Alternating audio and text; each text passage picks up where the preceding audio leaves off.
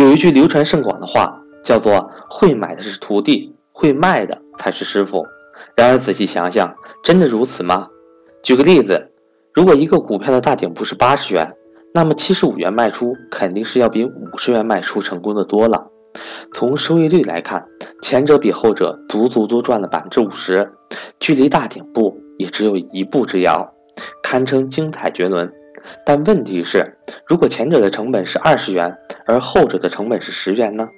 那么结果就成了七十五元卖出的总收益率是百分之二百七十五，而五十元卖出的总收益率却是百分之四百。这样看来，不是卖的精彩才赚得多，而是买的成功才是一锤定音的决定性因素。不妨再进一步思考一下：是买点更容易把握，还是卖点更容易把握呢？对一个价值投资者来说，绝佳的买入机会是具有金标准的，那就是上佳的安全边际出现的时刻。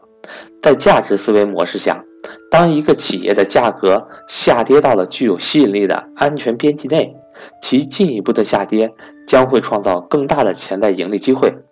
即使在继续下跌的过程中被套产生浮亏，但只要判断正确，这种浮亏不会造成任何影响。就像上述的例子当中，即使十元成本的投资者经常被套百分之二十，也丝毫不影响他后面那四倍的收益。但卖出的时机却相对来说要难把握得多。这是因为，第一，买入的恐慌时刻，价格往往已经反映了最坏的预期，甚至这个价格已经无视这个企业最基本、最稳固的价值底线了。投资者基于企业的某种稳固因素和最低底线，是可以做出较为明确的判断的。但追求精彩的卖出，则就没有那么容易了。越是想距离顶部近才卖，就说明。越是在靠近市场的全面沸腾和彻底不理性阶段，这个时候股票的估值往往早已脱离了地心引力，你很难从企业本身去寻找到继续持有到哪里的判断，只能靠对市场氛围的感觉和心理上的博弈了。第二，由于安全边际的存在，市场越低，创造的机会越大，而试图在牛市顶部卖出，越接近最终的那个顶点，风险就越是聚集。一端是越来越安全，另一端却是越来越危险。你愿意选择哪一端呢？第三，越是买的贵，心理上就越是被动。这种被动一方面反映在觉得贵，所以是总是有换股的冲动，拿不住自然也就等不到好的价格卖出；另一方面就是由于买的贵，所以后面涨得不够高、不够疯狂，那么收益率就不够理想。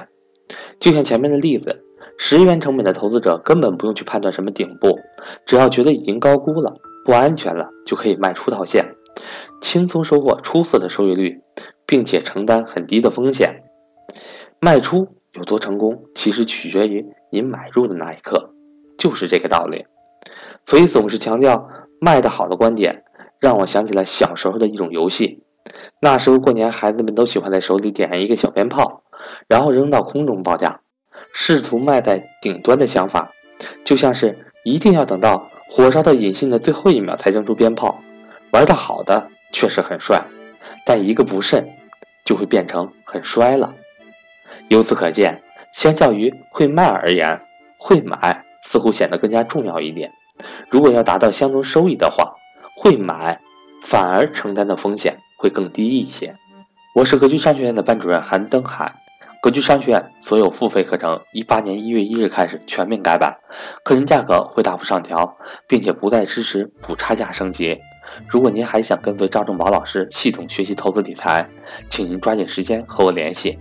目前格局有两类课程接受报名：投资理财班和家庭资产配置班。报名家庭资产配置班，赠送格局之前生涯决策模块正式课程内容。我的手机为幺三八幺零三二。六四四二，我的微信为格局六八六八。